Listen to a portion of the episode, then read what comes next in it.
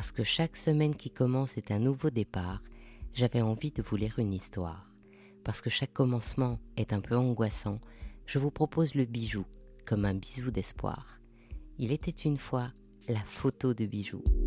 Si vous êtes comme moi, il a dû vous arriver de tomber en arrêt devant un magnifique bijou en vitrine, de dégainer votre portable, de prendre soigneusement en photo ce merveilleux joyau, pour vous apercevoir que l'image recueillie ne respectait pas les couleurs initiales, que l'objet était déformé et que rien ne transparaissait de l'émotion que vous aviez ressentie devant le bijou. Si vous êtes joaillier, vous savez combien il est difficile de faire une belle photo de vos réalisations, que ce soit pour les réseaux sociaux, votre site internet ou pour paraître dans un magazine. Dans cet épisode de podcast, je ne prétends pas vous apprendre à faire de belles photos de vos bijoux, mais vous faire découvrir ce savoir-faire très particulier et tellement nécessaire pour faire connaître et faire apprécier le savoir-faire joaillier. Le mot photographie vient de l'association de deux mots grecs. Photo, qui signifie utiliser la lumière, et graphie, qui veut dire qui écrit, qui aboutit à une image. Aussi, la photographie veut dire littéralement peindre avec la lumière. La photographie est issue de nombreuses innovations technologiques et techniques dans les domaines de l'optique, de la chimie, de la mécanique, de l'électricité, de l'électronique et puis de l'informatique. Elle émerge donc au XIXe siècle avec les révolutions industrielles. Plusieurs chercheurs et techniciens créent des avancées dans le domaine et c'est la somme de toutes ces innovations qui va aboutir à la photographie dont la date conventionnelle de l'invention est le 7 janvier 1839 par la présentation par Arago à l'Académie des sciences du daguerréotype 9. En 1861, Thomas Sutton réalise la première photographie couleur. En 1869, Louis Ducot de Heuron et Charles Cros présentent un procédé à l'origine de la trichromie. À ce moment, la photo reste un moyen de spécialiste, et c'est en 1888, avec le lancement du Kodak par George Eastman, que ce premier appareil photo portatif ouvre la voie aux photographes amateurs.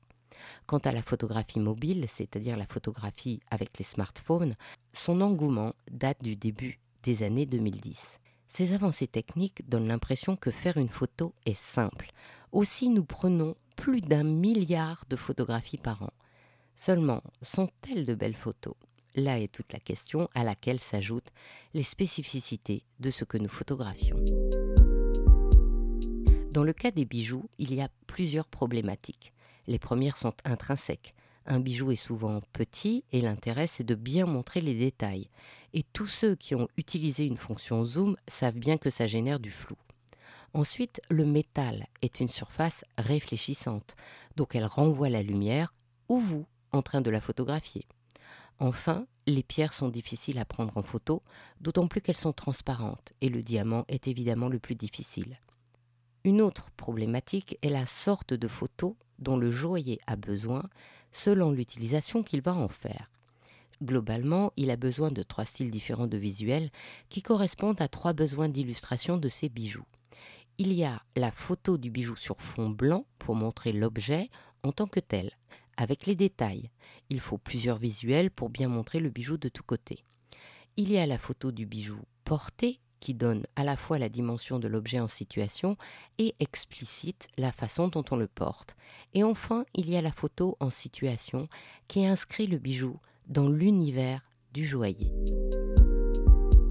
Le secret de la photo en général réside dans la maîtrise de la lumière. La lumière se dompte déjà avec la technique propre aux appareils photo, c'est-à-dire la balance des blancs qui sert à maîtriser la couleur, l'ouverture du diaphragme sur l'exposition et la zone de netteté, la vitesse d'obturation sur l'exposition et le mouvement, et la sensibilité ISO qui correspond à la sensibilité du capteur à la lumière. Cette technique est bien sûr maîtrisée par tous les photographes. Puis il y a la compréhension de la lumière dans le résultat que l'on veut obtenir. Elle peut être dure ou douce, suivant les faits recherchés, ou encore donner une atmosphère d'hiver ou d'été, ou encore intemporelle, et là, il faut choisir des réflecteurs appropriés. Ou bien on peut vouloir une ombre précise qui va suggérer une ambiance et dont il faut anticiper les inconvénients. Par exemple, si on veut un style à la Rembrandt, la lumière forme un triangle sous l'œil du visage. Le reste est donc moins visible. Si on veut un clair-obscur, les arêtes du produit s'estompent, ce qui ne convient pas à certaines formes de bijoux. Et si le fond est très blanc, les volumes ont tendance à s'effacer. Par ailleurs, toute source lumineuse directe sur un bijou crée des ombres portées, c'est-à-dire la zone qui est soustraite aux rayons lumineux par le bijou. Si cette ombre est naturelle, elle n'est pas forcément à la place où on le souhaite, pour souligner un volume par exemple, ni de la tonalité voulue, et peut alors ternir l'éclat de la gemme ou changer la couleur du métal. Le photographe Johan Lostellier, spécialiste de la photo de joaillerie et de luxe, m'a expliqué que l'ombre et la lumière se composent un peu de la même façon que lorsque l'on peint un tableau. L'objectif de l'ombre et de la lumière est de respecter le volume du bijou, de faire comprendre les pierres et les ajustements, de souligner le travail du métal et les détails comme le sertissage ou le poli du bijou, et bien sûr de mettre en valeur le logo de la marque. Ensuite, Johan travaille l'agencement de la composition de la photo. Car exactement comme pour un tableau, la photo se structure autour d'une ligne d'horizon, de points de fuite et de lignes de force. Cette architecture de l'image donne un mouvement au bijou, qui par ailleurs est fixe, et crée cette émotion que l'on ressent devant la photo. Au-delà de ces savoir-faire, les photographes spécialistes des bijoux ont aussi des secrets et des astuces qui leur sont propres et qu'ils adaptent à chaque cas. Si on imagine un bijou souple, par exemple un collier ou une boucle d'oreille pendante, on peut prendre une photo à plat, mais les fermoirs vont créer une déformation du bijou sur l'image. Le photographe va alors imaginer des façons de suspendre l'objet pour montrer toute la beauté du bijou et faire disparaître, en traitant ensuite la photo, les suspensions et le socle, puis réintroduire l'image dans un autre fond. C'est la post-production. On se doute bien que cette phase de traitement de l'image est alors aussi importante que la prise photographique et nécessite autant de savoir-faire. Pour le bijou porté, la photographie a encore d'autres secrets. La photographe Marie Erhardy, spécialiste de la photo de bijoux portés, m'a révélé le difficile équilibre à trouver entre le mannequin et le bijou. Tout d'abord, il faut un bon modèle, et ce n'est pas si simple, car le mannequin doit à la fois être beau et expressif. Sachant que le bijou porté est souvent sur une partie de la personne, je suis au début restée perplexe. Qu'est-ce qu'une main expressive ou une oreille ou un cou expressif? Alors j'ai pris en photo ma main, celle de mes enfants, et puis j'ai regardé les photos de Marie et j'ai compris. Et franchement, je vous invite à faire de même, car vous verrez immédiatement ce que je n'arriverai pas aussi bien à expliquer avec des mots. Ensuite, il y a une sorte de notion de beauté internationale. Par exemple, les mains féminines qui portent des bijoux sont toutes longues et plutôt fines. Les mains masculines sont carrées avec des veines un peu apparentes et pas de poils et cela quelle que soit la couleur de peau et le pays d'origine de la marque de bijoux. La raison de cette uniformité de la représentation du porté de bijoux est que l'expressivité du mannequin ne doit pas faire oublier le bijou. Par exemple, Marie dit L'histoire de la main ne doit pas prendre la place de l'histoire du bijou. Photographier la peau est compliqué de façon générale. Et bien entendu, les mannequins sont sélectionnés pour leur grain de peau et bien sûr on les maquille. Mais la lumière, la nécessaire proximité pour voir le bijou et les performances des appareils font que les détails que l'œil ne voit pas sont révélés par la photo. Or tout le deal est que le regard soit concentré sur le bijou et non attiré par un autre détail, sauf si on le souhaite. En effet, une marque a besoin que ses bijoux soient mis en valeur sur son site internet, dans son lookbook, sur ses réseaux sociaux. Par contre, un magazine qui fait un sujet particulier peut demander des mains âgées ou des corps tatoués. Les images seront alors très fortes et belles bien sûr, mais l'intérêt sera réparti entre le corps et le bijou. Dans ce cas, les photographes travaillent souvent avec un directeur artistique.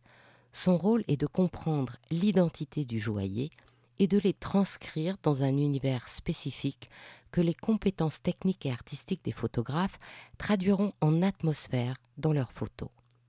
Au-delà de comprendre le travail du photographe et de lui demander de, par exemple, calmer la définition ou de déboucher les ombres, le rôle du directeur artistique est d'aider et d'accompagner le joaillier à choisir un univers qui correspond à son identité. Par exemple, Johan Lostellier a fait pour la marque Morphée des prises de vue entièrement différentes. Le premier site de la marque montrait une atmosphère douce et délicate. Puis Johan a créé des visuels qui inscrivaient les bijoux dans un tableau de nature morte, comme à l'époque des cabinets de curiosité du XVIIIe. Et finalement, Morphée a choisi pour son nouveau site un univers poétique où le blanc domine et où les bijoux ressortent dans un univers poudré et nacré. Un photographe, spécialiste des bijoux, est aussi un artiste. Il peut créer pour le joaillier mille façons de valoriser les joyaux. Si le joaillier ne s'y connaît pas, le directeur artistique fait gagner du temps à tout le monde. Ainsi se termine cette histoire d'Il était une fois le bijou. Je remercie chaleureusement les photographes des bijoux Marie Erhardy et Johan Lostellier de m'avoir dévoilé quelques-uns de leurs secrets. Je vous souhaite une jolie semaine et vous donne rendez-vous dimanche prochain. Si cette histoire vous a plu, envoyez-moi plein de bisous sur les réseaux sociaux d'Il était une fois le bijou et encouragez-moi en mettant des étoiles sur Apple Podcast ou en vous abonnant au podcast sur votre plateforme d'écoute préférée et partagez le podcast pour envoyer plein de bijoux bisous tout autour de vous. À bientôt pour un prochain bijou, un nouveau bisou d'espoir.